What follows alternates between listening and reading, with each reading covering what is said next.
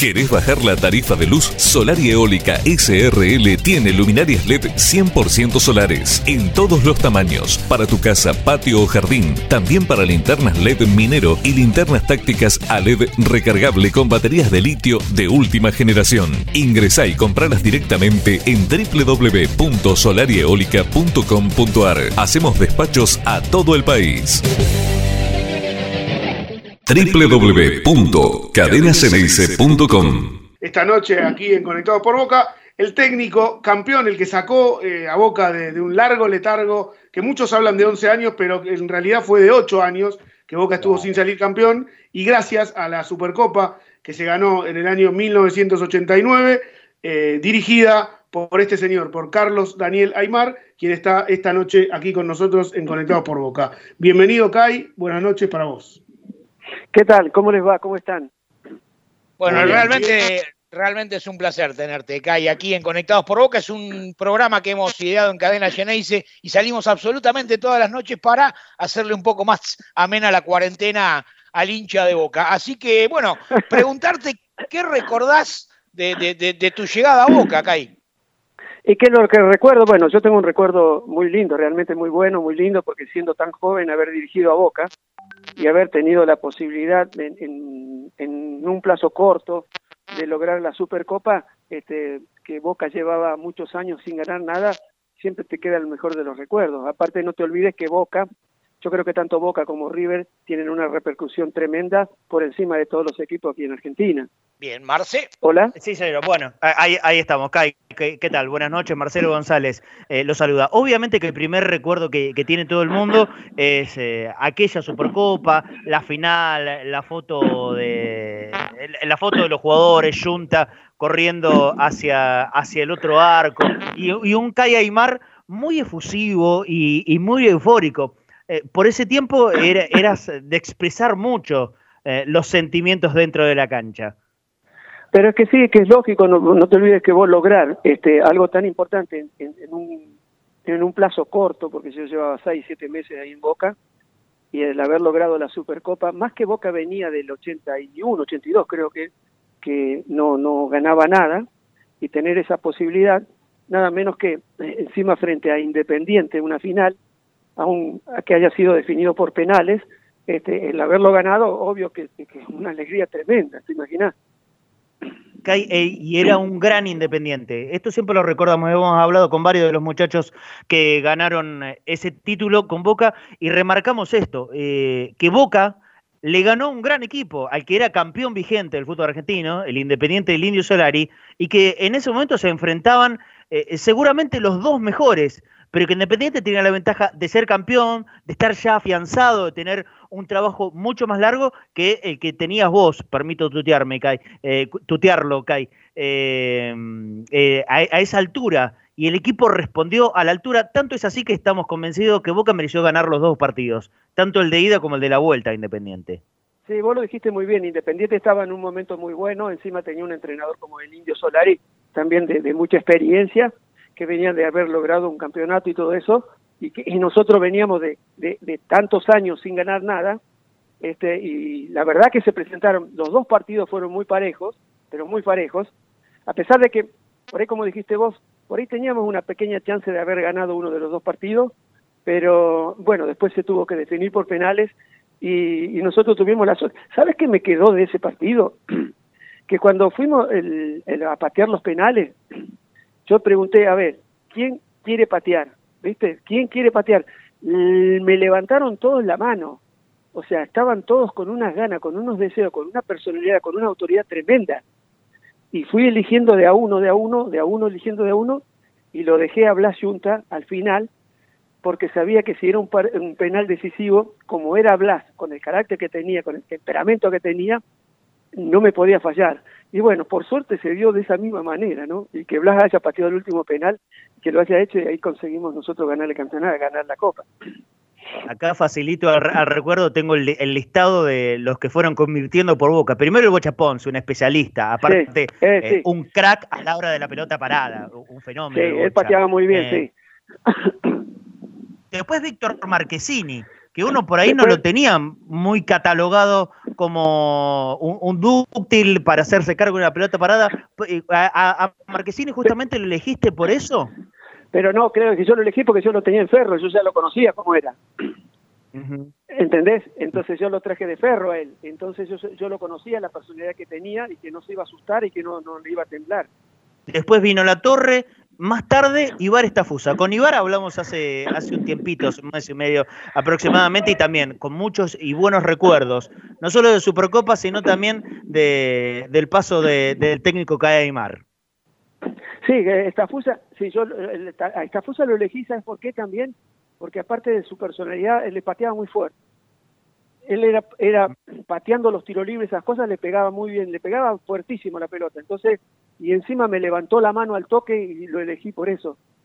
Y quedó Blas para el final por lo que yo te decía, por la personalidad que tenía, por la autoridad que tenía, por el temperamento, por las garras, por el entusiasmo, por todo eso. Eh, Kai, yo lo, que quiero preguntar es, el momento del tiro de Blas, lo convierte, el tipo corre desde un arco hasta el otro y no lo podía parar nadie, casi lo quisieron teclear, medio plantar no lo pudieron parar hasta que se colgó del alambrado. La imagen de esa tribuna con 30.000 o más de 30.000 claro. hinchas de boca. ¿Cuántas veces más se te vino a la cabeza? toda la cancha de un arco al otro porque estaba la gente de Boca estaba detrás del arco nuestro. Y, y, los penales se patearon en el otro arco, por eso él de ahí salió corriendo y fue hasta el otro lado y se subió al tejido. Es que se subieron la mayoría de los chicos al tejido. Sí, sí, sí, sí, sí. Y, digo, la, la, imagen esa de, de ese festejo desaforado, porque bien remarca, Boca no venía de ser campeón desde el año 81, pero en el proceso del 81 poder ser campeón otra vez en el 89, Boca había pasado por años realmente muy malos, eh, institucionalmente eh, muy caídos, sin poder obtener títulos, pero más allá de eso, realmente al borde hasta de la desaparición en algún momento. Ese recuerdo, esa imagen de la gente feliz, ¿le viene a la cabeza en algún momento? Hoy ya que no dirige? No, obvio que te queda para siempre. Son esas, hay cosas en el fútbol que te quedan para siempre. O un gol determinado, o, un campeonato, o lo que fuere, te queda, ¿viste? ¿Y cómo no te va a quedar una cosa como esa, como Boca, nada menos que Boca, con la cantidad de gente que lleva, con la situación que estaba viviendo, que hacía tantos años que no ganaba nada, poder ganar este, una copa encima en la cancha de Independiente y encima este, con toda la gente que apoyaba, Imaginas que esos son recuerdos que no te lo olvidas nunca. Por supuesto, por supuesto. Y, en, este paso de la Supercopa, Boca gana dos clásicos. ¿eh? Entonces lo, contamos para quien no lo sepa. Boca le gana primero y lo elimina a Racing en Avellaneda. Sí. Le gana y, elimina a Gremio de Porto Alegre, un poderoso de Brasil, y la final al gran independiente que venimos eh, diciendo. Gonzalo Zuli, sí, adelante con la pregunta. Sí, Kai, eh, bueno, buenas noches nuevamente. Hola para los que somos un poco más jóvenes, que vivimos esa época, pero, a ver, eh, situanos cómo, cómo es que Boca eh, te elige con tu edad joven, obviamente vos venías con una carrera de, dirigirte de ferro, pero también con tu trayectoria eh, junto a, Carlos Grigol, pero ¿cómo se la juega Boca por vos en ese momento? ¿Te sorprendió esa, esa llegada? ¿Qué, qué, ¿Cómo cautivaste a los dirigentes en esa época? Te voy a contar un poquito, porque yo, de ahí cuando yo me abro de, de, Carlos, después de estar ocho años con Timoteo, cuando volvemos de River, este Carlos vuelve a Ferro, y yo ahí ya me abro de Carlos y voy al Deportivo Español. Estoy este, en Español, estuve seis meses, la verdad que eh, en un momento íbamos primero, después tuve un inconveniente con Río y, y porque no me pagaban, entonces me fui así, así me fui, de golpe me fui. ¿Quién, no, no? ¿Quién no? Tuve la suerte que en ese momento, ¿cómo? Hola. ¿Quién, no? ¿Quién no? Digo, con, Río Sebane. Sí, me fui, entonces, ¿y qué pasa? Ruggeri y Alzamendi, que yo los había tenido en River, encima Ruggeri es de Corral de Busto, como yo, fueron, estaban, habían sido vendidos al Logroñés, de España. Entonces, el Logroñés no tenía entrenador y ellos me recomiendan a mí y entonces me llama el viene el presidente del Logroñés acá y yo arreglo para ir al Logroñés. Pero ¿qué pasó? Yo eh, pude dirigir solamente cuatro partidos porque no tenía tres años como primer entrenador. Yo tenía ocho años con Gribol como ayudante de campo, un año en River, pero como ayudante de campo, y solamente tenía los seis meses del Deportivo Español. Entonces no me habilitaron y me tuve que volver. Y mira vos, mira vos cómo es el destino. Me vuelvo y a dónde voy. Voy a Boca. Fíjate vos cómo se dio las cosas. Voy a, Boca. Bueno, y ahí hice los dos años en Boca, después un año en Central, y ya tenía los tres años como primer entrenador, y me vuelve a llamar el Logroñés, y ya de ahí me voy a España. Claro, claro, y, ahí, se, lanzó tu carrera. Pero claro, vos eh, eh, reemplazaste al Pato Pastoriza en ese equipo que había estado cerca de, ganar, de ganar el campeonato y te enfrentaste a jugadores, te, enfrentaste, te, encontraste con un plantel de jugadores eh, con, experiencia. ¿Cómo fue esa, más allá, digo, repito, de, tu, de tu trayectoria al lado de Grigol? Un técnico joven, te impusiste rápido con tus ideas, con el campeonato. ¿Cómo fueron esos primeros tiempos? No, es que me encontré, en serio, me encontré con un plantel este, dispuesto. Ellos estaban, eh, ellos entendían la situación que estaban viviendo, porque decían, no puede ser que con la camiseta de Boca llevamos tanto tiempo y sin ganar nada. Entonces, se, se centraron realmente en, decir, bueno, vamos a, hacer todo lo posible, todo lo que podamos hacer este, para poder lograr un campeonato. Y antes, y por suerte han tenido una respuesta muy buena para conmigo. Y bueno, y formamos un equipo bastante, bastante competitivo y por eso tuvimos la suerte de poder ganarlo en, nada, en tres, cuatro, cinco meses. Bien, el, el, eh, ah, eh, Claudito, el Aymar, aparte de los dos títulos oficiales, que son los internacionales, la Supercopa y la Recopa, allá en Miami, que ahora también le, vamos a preguntar sobre eso, tiene una liguilla para Libertadores también, ¿eh? Que por, ahí es algo que no, que, no, que no se recuerda mucho. Nosotros siempre recordamos la liguilla 85-86, pero Boca le gana también una final a Independiente, Kai. A Independiente, también de liguilla pre-Libertadores. Claro, sí, sí, también le gana, Boca le gana también a Independiente en una liguilla, tenés razón sí, yo quería llevarlo, quería llevarlo justamente a la, segunda estrella internacional, porque nosotros los bosteros siempre este, hablamos de 18 estrellas, de esas 18 estrellas hay dos en las cuales estuvo el Mar. Y la segunda fue aquella, este, aquella recopa este, que se juega en, en, Miami y que Boca termina ganándola y suma una estrella. ¿Qué recordás de esa, de esa final, Kai?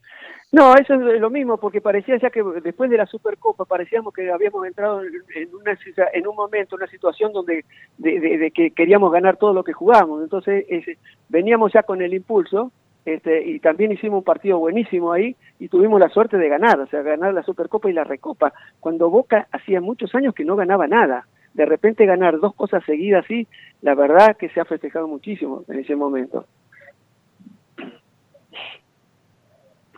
Ese, esa apertura del 90, Kai, eh, que se empezó con todo, ganando cuatro partidos consecutivos, un empate raro, eh, eh, por, el rival más que nada, ¿no es cierto? Era Chaco Forever la bombonera, la mayoría pensábamos que, Boca lo iba a arrasar y después el equipo que se cayó.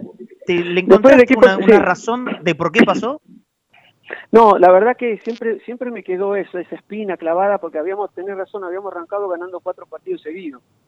Eh, con Chaco empatan, nos empatan ahí en cancha de Boca, este, y después fuimos y perdimos con River, me parece, el, partido siguiente. Sí, exacto, la y, y, después como que, le, que el equipo fue irregular, ¿viste? O sea, no, perdió la confianza, perdió esto y no no teníamos esa seguridad que habíamos tenido el año el año anterior.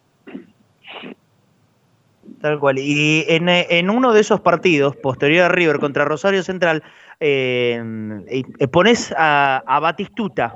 Eh, ¿Recordás el paso de Bati? Porque eh, no todos, eh, y, creo que es una de las medallas que te podrías colgar como director técnico, que tuviste la posibilidad de dirigir a lo que después fue un goleador descomunal. ¿Qué recordás de ese Batistuta de Boca? No, por eso, el, el Batistuta, o sea, yo lo traje, él estaba en River y lo trajimos a Boca con Heller hizo las gestiones, todo y lo trajimos a Boca. Y yo creo que eh, eh, Gaby tuvo, necesitó un, proceso para adaptarse a lo que era Boca y después explotó como explotó. Y después, bueno, después se fue a Europa y obvio que demostró todo lo que, toda su potencia que tenía. Pero lo bueno fue que no le erramos en la compra de Batistuta, que después haya tenido, este, que después haya respondido una vez que yo me haya ido, también fue muy bueno, especialmente para él. Porque vos fíjate, mira, yo te voy a contar algo nosotros acá, mirá, la relación que me quedó a mí con ese plantel, que nosotros una vez por mes, mes y, mes y medio, espera, eh, muchachos, les corto porque me está sonando la alarma. ¿Quién abriste ya? Ah. Espera. Bueno, bueno, bueno, bueno. Tranquilo, no hay problema. Caramba. Esto es, esto es vivo, esto es el vivo. Sí, ¿eh? Le Sí. está sonando pobre la alarma La al Cae alarma. Aymar. Así que vamos a dejar que, Bueno. que haga lo que corresponde. Zuli, sí, sigue supuesto. metiendo, eh, sigue metiendo Zuli. ¿eh? Bien, bien, lo, bien. lo de- lo de la alarma no fui yo. ¿eh? No, no, no, no. Muy bueno. No, me, imagino. Me- aparte justo estaba por, por, por dar una respuesta linda. Eh, pero Sí, bueno, cualquier, sí. cualquier cosa lo, lo volvemos a llamar en un ratito, no pasa nada, por supuesto. Y- Sí, y estaba para, estaba con, ganas- de- hablar. Ahí está. para Ahí colmo, está, ahí para, está, ahí está. Está, está, creo que Ahí está. está, ¿eh? ahí está. ¿Está ahí? A ver, ¿está Ahí acá? está. Sí, sí, estoy, sí, sí. Ah. Lo que pasa No, es que estamos comiendo acá en casa y uno no de los chicos eh, abrió la puerta sin saber que estaba puesta la alarma. Ah, ok, ok. Bueno, justo estabas por contar que una vez cada mes, mes y medio, y ahí sonó Ah, la bueno, alarma. ca- ca- cada, cada mes, mes y medio, este, yo hago un asado acá en mi casa y vienen todos los, los chicos que yo tuve en la época cuando yo estaba dirigiendo ahí. O sea, quedó una relación muy buena con ellos. Me quedó un contacto buenísimo. Y vienen todos, ¿eh? Cuando hacemos la cosa, vienen todos. ¿En serio? Y eso para mí también es una satisfacción enorme, porque te queda, porque la relación que te queda ya con el plantel, viste, más allá de haber sido el entrenador lo que sea, te queda una muy buena, me quedó una muy buena relación con ellos. A ver, eh, Kai, ti- tira algunos nombres de esa mesa que, que- que intriga. Y lo que estaban, el mono, el, el mono Navarro Montoya, eh, Marchesini, Simón, eh, Rabina, Estafusa, Junta, Maranga, eh, Graciani, eh, Barberón, Perazo. Pico, eh, casi todos los de esa época, Muladini, todos los que estaban conmigo. Mirá qué Podríamos, hacer un, podríamos hacer un programa especial de, de, de Vos sabés que ¿no? estaba pensando lo mismo, hacemos un programa en Conectados por Boca desde la casa del CAI con, con todos esos monstruos. La verdad que estás dando nombres tremendos que, que fueron este, en, en aquella época. Este, Batistuta también. ¿eh? No Batistuta también, sí. ¿El Bati también? Sí, Mirá vos, mirá vos. Pero nombraste a uno que yo tengo cierta debilidad, que es Claudio Marangoni. ¿Qué Sí. me puede decir de Maranga? No, Maranga es un jugador bárbaro, o sea, te- tenía mucha personalidad, ¿viste? se plantaba bien en el medio y se combinaba muy bien con Junta, porque Claudio era más de juego y Blas era más de meter y de correr y de cosas. Y que creo que hacían una dupla muy buena, se entendían muy bien los dos, porque tenían características distintas, uno marcaba, corría, presionaba, apretaba y el otro jugaba. Y, justamente de Marangoni, que hubo, hubo un quiebre, en un momento de- decidiste eh, prescindir o, no ponerlo eh, en el equipo y después Claudio terminó re- retirándose del fútbol. ¿Crees que eso condicionó un poco también eh, lo que fue la parte final de, tu carrera como técnico en el club? No, no, a ver, eh, a ver, eh, Claudio en su momento, el segundo año, este, él ya no quería seguir jugando, o sea, yo le decía que siga, que continúe, y nosotros encima trajimos a Villarreal, a Villita, ¿viste? Y Villita Sí, sí. eh, en su momento eh, agarraba la pelota, jugaba de cinco y se iba para arriba, venía, bajaba, marcaba, jugaba, hacía de todo. Y a Claudio ya le, le estaba costando, especialmente porque tenía dolores en los tobillos y esas cosas. Y nada, eh, o sea, yo elegí a Villarreal en lugar de él, nada más, no, no, no pasó ninguna otra cosa. Y, y el cambio de posición, yo recuerdo mu- mucho eso que, que se habló en, en ese momento, a- hacer variantes tácticas por ahí no era tan habitual o, o no, no era no, no se lo tomaba tan naturalmente como se lo toma hoy eh, en el fútbol. Yo recuerdo un cambio posicional de Víctor Marquesini, que a muchos sorprendió. Sí, pero no, lo, lo que pasa que tuve que ponerlo en, en una posición eh, donde yo necesitaba en ese lugar un poco más de marca. Este, y esa, esa fue la única, lo- la única vez que lo hice para intentar a ver si se puede suplir esa parte de que nos estaba faltando. Pero nada más, pero yo a Víctor lo conocía muy bien, o sea, Víctor, aparte yo lo tuve, a Víctor vino a probarse a Ferro, lo traje yo a probarse a Ferro, lo, lo, lo dejamos en Ferro en la pensión, lo tuve, o sea, yo lo conocía y sabía cómo me podía responder y que él no se hacía ningún problema si lo cambiaba de posición o algo. Lo adelantaste hacia la mitad de la cancha por la izquierda, ¿no es cierto? Algo fue, fue algo así. Sí, sí, sí, sí. sí, como para tener un poco más de marca en el medio. Y, mira, seguramente él lo recordará y, probablemente vos también. Un ratito más tarde, principios del 91, ya con el maestro Tavares, desde esa posición, Víctor Marquesini hizo lo más importante de su carrera en Boca, que fue un empate contra River, eh, que fue el gol del empate que Boca termina ganando después. Eh, ese famoso 4-3 de la Copa Libertadores.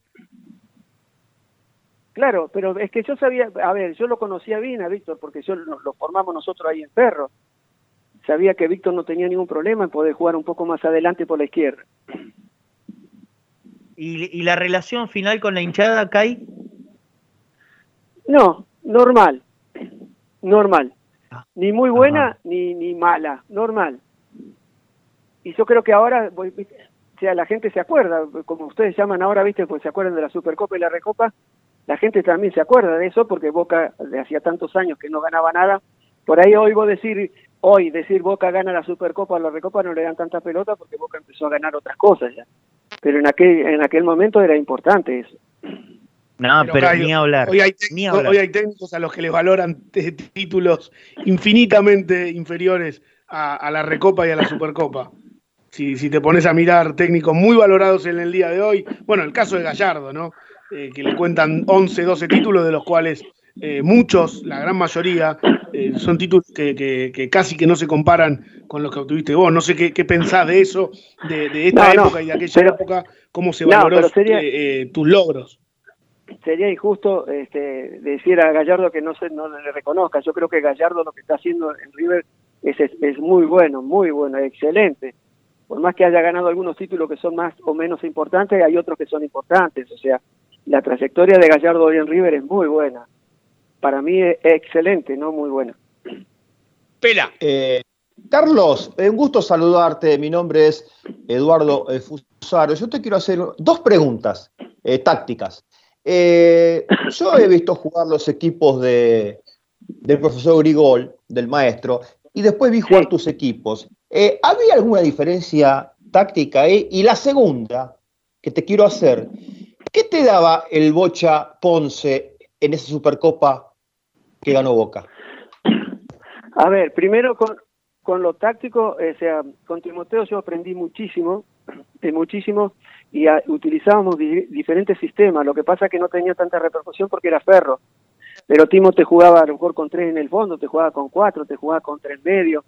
O sea, eso yo lo aprendí de, de él, de, las cosas que hacía en función de los jugadores que vos tenés también porque muchas veces vos querés jugar de una manera determinada, pero no tenés los jugadores para eso. Entonces, la capacidad del entrenador tiene que ser elegir el sistema para sacarle lo mejor a cada uno. ¿Entendés? Por ejemplo, yo, cuando era jugador, yo era marcaba, siempre, marcaba el número 10 de los, de los otros. Y quitaba, y cuando quitaba la pelota, la entregaba enseguida porque no tenía tanta técnica para poder llevarla. Cuando había que ir a cabecear, cabeceaba en mi área y cabeceaba en otra área, hice 42 goles de cabeza. O sea, trataba de, pero eso me lo, me lo, me lo explotaba Timoteo. Él me decía, vos haces esto, esto y esto, y no hagas esto, esto y esto. Yo creo que esa es la función del entrenador, de sacarle lo mejor a cada uno de acuerdo a las condiciones que tiene. Perfecto.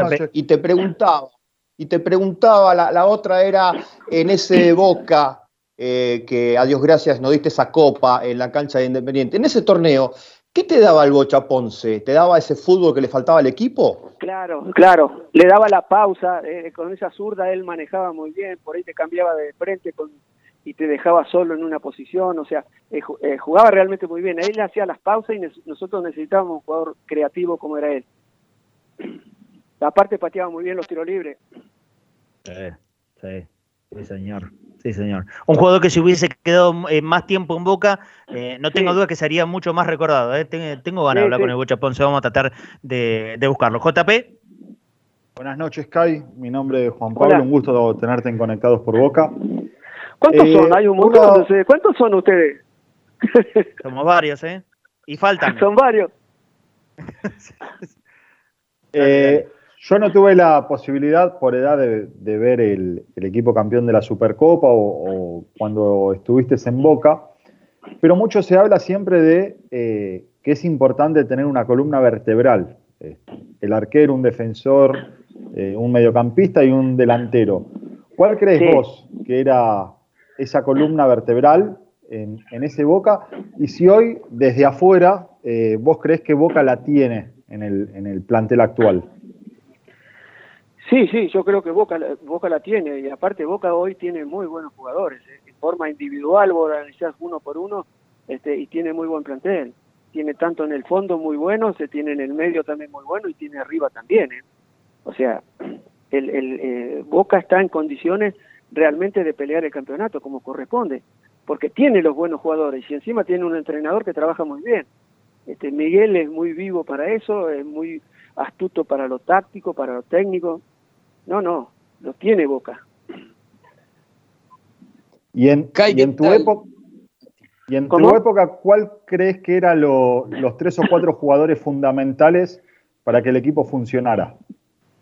No, más, más allá de los fundamentales, siempre vos te, te apoyás en la gente más grande, que son los que ordenan, los que mandan.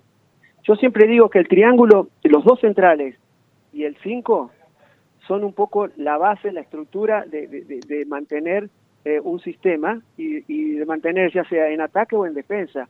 Porque muchas veces vos, si querés atacar bien, podés mandar los laterales y todas esas cosas, pero vos tenés que tener ese triángulo, dos centrales y el cinco, vamos a suponer que se van todos para arriba, y esos tres, y sale un contragolpe y no te vuelve, no vuelve ninguno, ese triángulo tiene que retroceder hasta el área, formar una línea de tres y sumar el arquero, por si hay un pase en profundidad, el arquero tiene posibilidad de salir y cortarlo, y defender de esa manera. O sea, para mí son muy importantes, pero muy importantes los dos centrales y el cinco.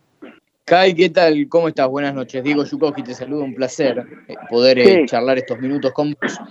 Yo quería consultarte básicamente por una visión que pueda llegar a, tener vos, ya que dirigiste a Boca hace 30 años atrás, eh, y, con respecto al día de hoy. Hemos visto varios jugadores que por un motivo o por otro han optado eh, por irse de la institución, por ahí teniendo la posibilidad de, demostrar algo más todavía. Eh, ¿Vos crees que un jugador al irse de Boca eh, pierde mucho en su carrera? A ver, vamos a un caso en particular. Junior Alonso, por más que venía sentándose como defensor en la saga central, termina yéndose al Atlético Mineiro. Eh, ¿Vos crees que, los jugadores hoy por hoy no, no miran tanto la camiseta, sino que apelan directamente a lo económico? Sí, o sea, hoy, hoy, hoy siendo Tebo a otro lado, tener una transferencia económicamente te conviene muchísimo, ¿entendés? Y muchas veces se van por lo económico. Porque vos no te olvides que la carrera de futbolista puede ser 8 años, 9 años, 10 años y, y, y, vos, tu, tu idea es terminar tu carrera más o menos eh, teniendo una base económica. Entonces, vos te fijas mucho en ese aspecto de poder hacer este, una base económica para cuando dejes de jugar, este, vos puedas decir, bueno, ahora estoy bien. ¿Entendés? Entonces, ahí es tentador. Cualquiera te vienen a buscar, te vienen a buscar de Europa, ¿cómo no te vas a ir? Te tenés que ir. Porque hay una diferencia enorme con lo que te pagan afuera con lo que vos podés ganar acá. Pero yendo, yendo a un contrato que podría ser eh, no, no tanta diferencia como con respecto a Europa, que eso por ahí es un poco más comprensible. Eh, pero, ¿sentís que ya de alguna forma no existe el amor por la camiseta?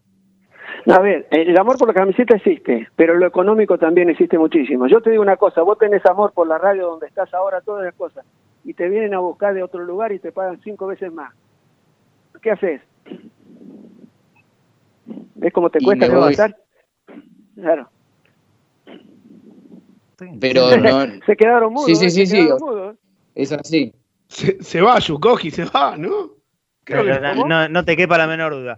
Kai, para, para cerrar la nota, eh, siendo por mucho tiempo protagonista directo del fútbol y hoy, desde hace varios años, también de, desde los medios, en, en, el periodismo deportivo, ¿cómo, ¿cómo viviste y cómo evaluás este episodio Tevez, Bermúdez, Cassini, Riquelme, lo que se está armando alrededor del contrato de continuidad de Carlos? Sí, yo creo que, a ver, uno tendría que estar más interiorizado para poder opinar, pero yo creo que si realmente Boca lo quiere a Tevez y Tevez quiere a Boca, yo no sé por qué no se ponen de acuerdo rápido. E, eso es lo que yo uno no entiende, pero lo que pasa es que uno está de afuera y no sabes las cosas que están pasando, ¿entendés? Entonces, para poder opinar o hablar, tendríamos que saber todas las cosas que están pasando. Porque es, lógico, si Boca lo quiere a Tevez y Tevez se quiere quedar en Boca, ¿por qué no arregla? ¿entendés? Entonces, pero eso, claro, eh, es, es poco atrevido decirlo porque uno no sabe qué es lo que está pasando. Claro, eh, se comprende. Bueno, lo último de mi parte es, Kai, de, de, tu época de técnico, entre tantas cosas que me parece que fuiste innovador, también introdujiste eh, la presencia de, un psicólogo en el plantel. Hoy, con el pasar del tiempo, eh, ¿estás convencido que fue lo correcto o en ese momento crees que metiste algo que el fútbol todavía no estaba acostumbrado para recibir?